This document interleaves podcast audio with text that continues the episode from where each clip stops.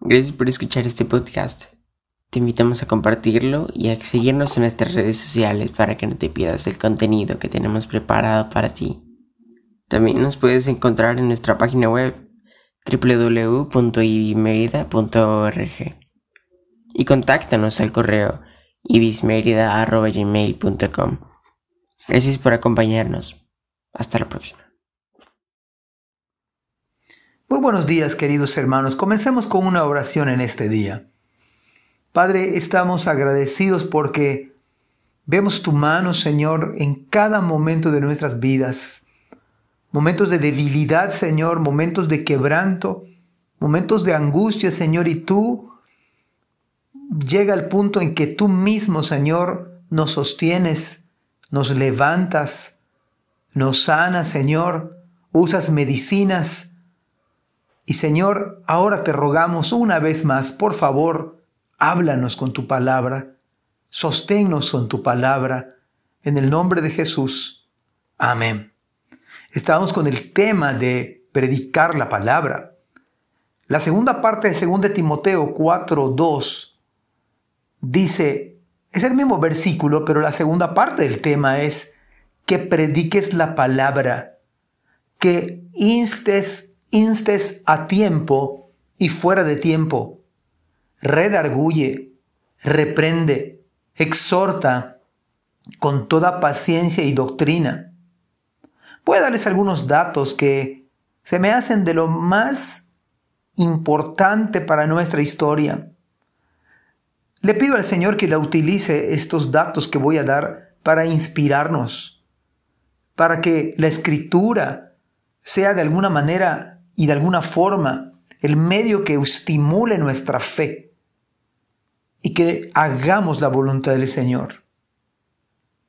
El 29 de abril de 1827 llegó a México de parte de la Sociedad Bíblica Británica el maestro escocés y colportor de Biblias Diego Thompson.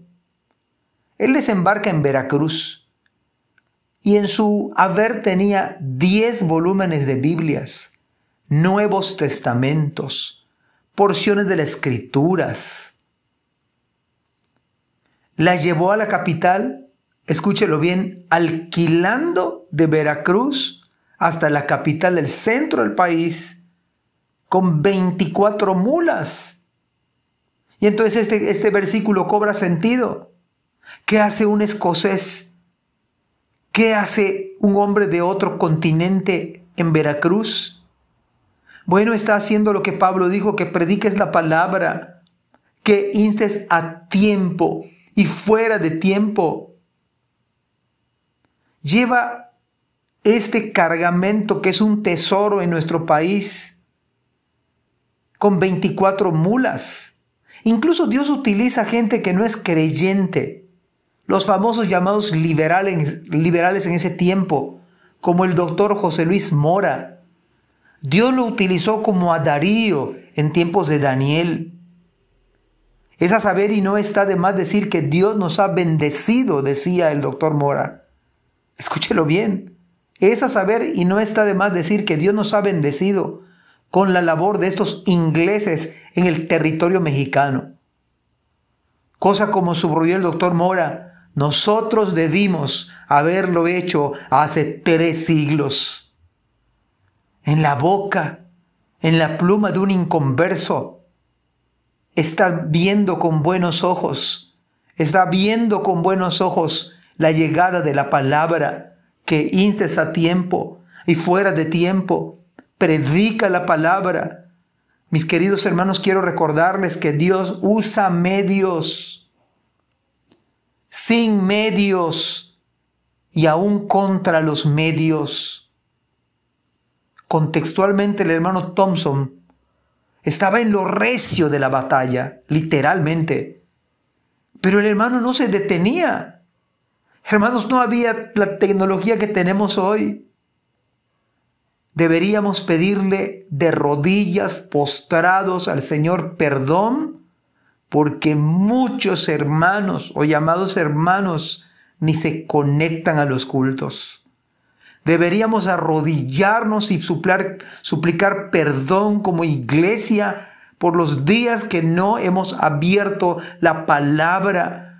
Cuando un escocés como el hermano Thompson viajó de su país con todas las circunstancias adversas, en medio de una batalla real, en todas las condiciones climáticas en contra.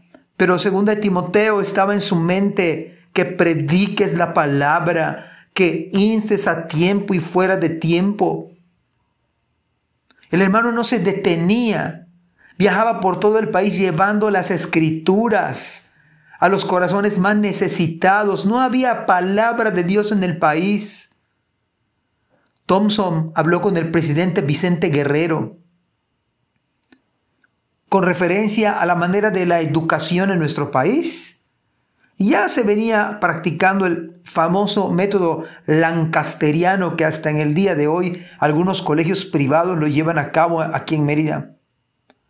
Esa fue la manera y el modo en la cual se empezó a enseñar la palabra de Dios.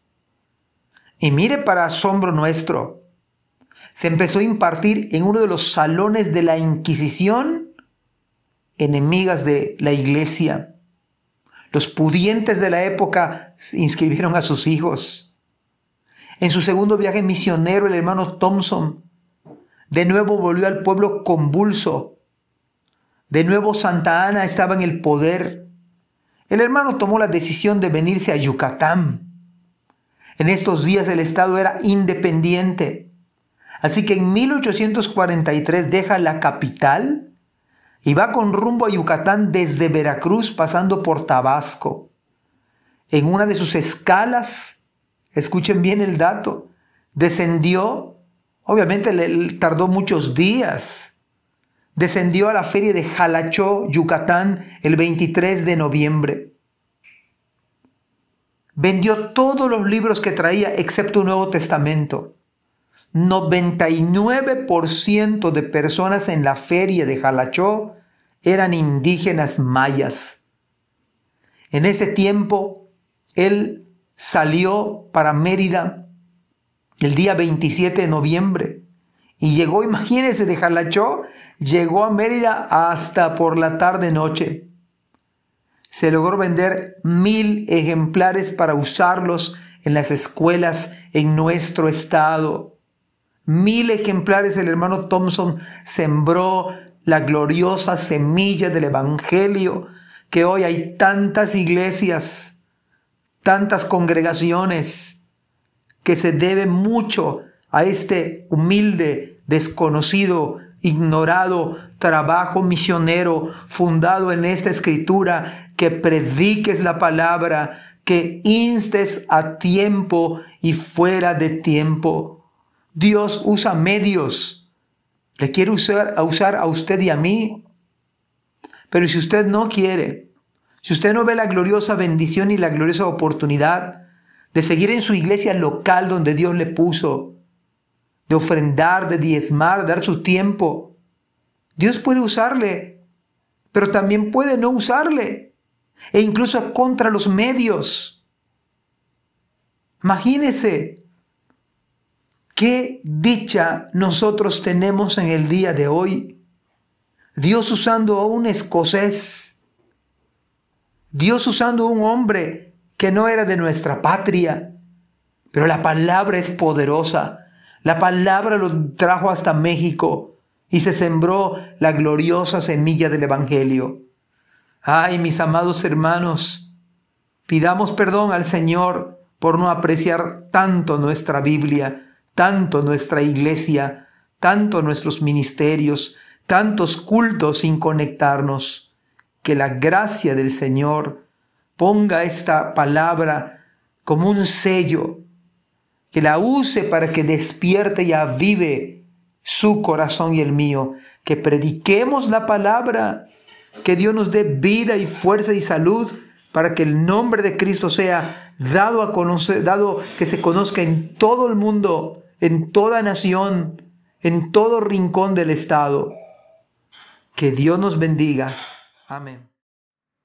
Bienvenidos al podcast de la Iglesia Bautista Israel. Acompáñanos en nuestra nueva serie de devocionales en donde el pastor Orlando Collie hablará de diversos temas del día a día, basados en diversos textos de la Biblia.